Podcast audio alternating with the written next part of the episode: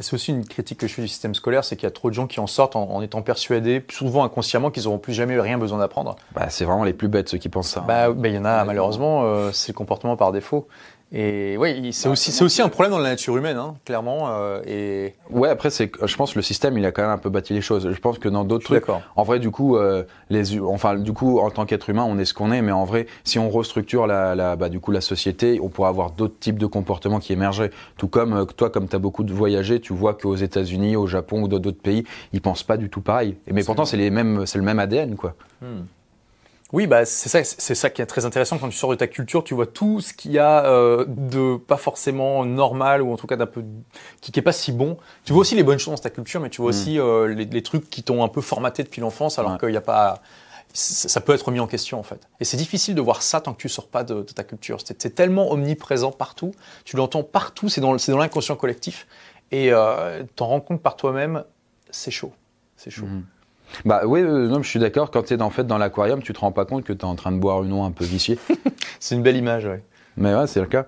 Quand j'ai quitté, par exemple, euh, bah, du coup, euh, mon ancienne vie, où du coup j'ai trouvé un appart, tout ça, je me rendais compte en fait de ma façon de fonctionner d'avant, quand j'étais avec mes parents, tout ça, et du coup de choses qui pouvaient peut-être me limiter.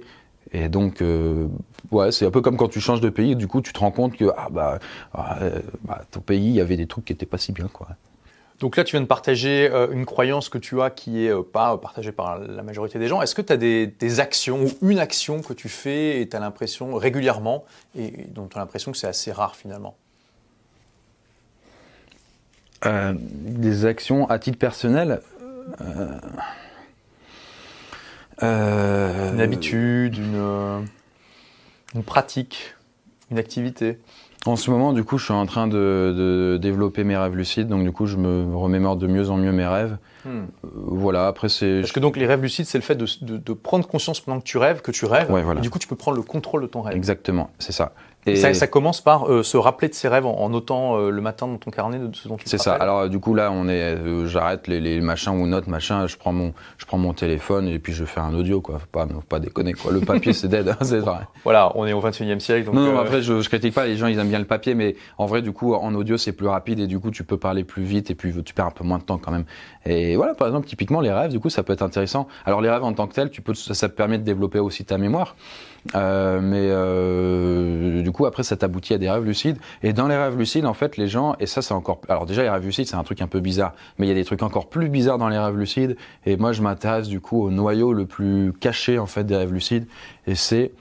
Je vous dirai pas plus de, que je vous en dirai pas plus d'infos là-dessus, mais c'est que dans les rêves lucides, si tu réussis à en faire un, tu peux faire un truc que pas grand monde fait. Déjà, des gens qui font des rêves lucides, c'est une minorité. Oui, déjà, les gens qui font des rêves lucides, il n'y en a pas beaucoup et récurrents. Mais c'est que quand tu es dans le rêve lucide, c'est d'avoir la volonté de détruire le rêve. Hmm. Et là, il se passe un truc bizarre. Mais j'en dirai pas Tu l'as déjà fait? Nine, mais j'ai des retours. Nine. non, non, non, non, non pas, je l'ai pas fait, mais du coup, je suis en, développement par ça. J'avais essayé de, déclencher des rêves lucides et j'ai pas réussi malheureusement. Il faut, faut une bonne hygiène de travail. Ouais, euh, mais ça fait partie de ma to-do list de, projets que j'ai envie de faire. Euh, mais j'ai vu des choses. J'en ai déjà eu naturellement quand j'avais 18-19 ans. Euh, et euh, j'avais vu des gens qui disaient que tu peux faire des trucs de fou, du genre euh, demander à parler au responsable du rêve. Donc là, tu parles à ton inconscient. Ah. tu peux réviser des langues, tu peux pratiquer des trucs. Alors après, il y a beaucoup de gens, bah, c'est normal, hein, tu t'amuses, tu, tu invoques les plus belles femmes du monde et puis. ouais, bah alors oui, alors tu peux kiffer et tu peux avoir des trucs incroyables, tu peux voler. Tu peux voler. Évidemment. Moi, je volais beaucoup dans mes rêves lucides. Oui, oui, c'est, tu peux, ouais, vraiment, tu peux parler à ton inconscient et découvrir des choses sur toi-même. Mais quand tu as l'intention de détruire ton rêve, il se passe un truc très bizarre, et pour ça je rentrerai pas plus, mais tu vas sortir du rêve. Hmm. Mais tu toujours dormir J'en dirai pas plus.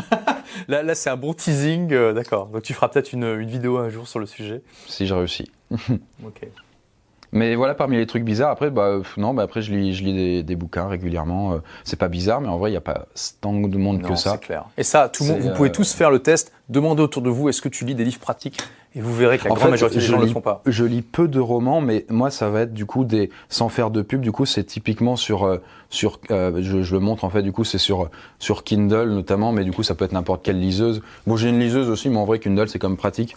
Et bah je lis les bouquins dessus. Alors ça m'empêche pas de les acheter en format papier. Après, s'ils m'ont plu, euh, typiquement Sapiens ou alors du coup le, le principe de Lucifer. je te, l'avais recommandé. Du coup, c'est des bouquins incroyables. Je lis très peu de, quasiment très très peu de romans. Par contre, c'est des bouquins pratiques ou là liés à la psychologie. Ah, la psychologie, j'adore, mais bref.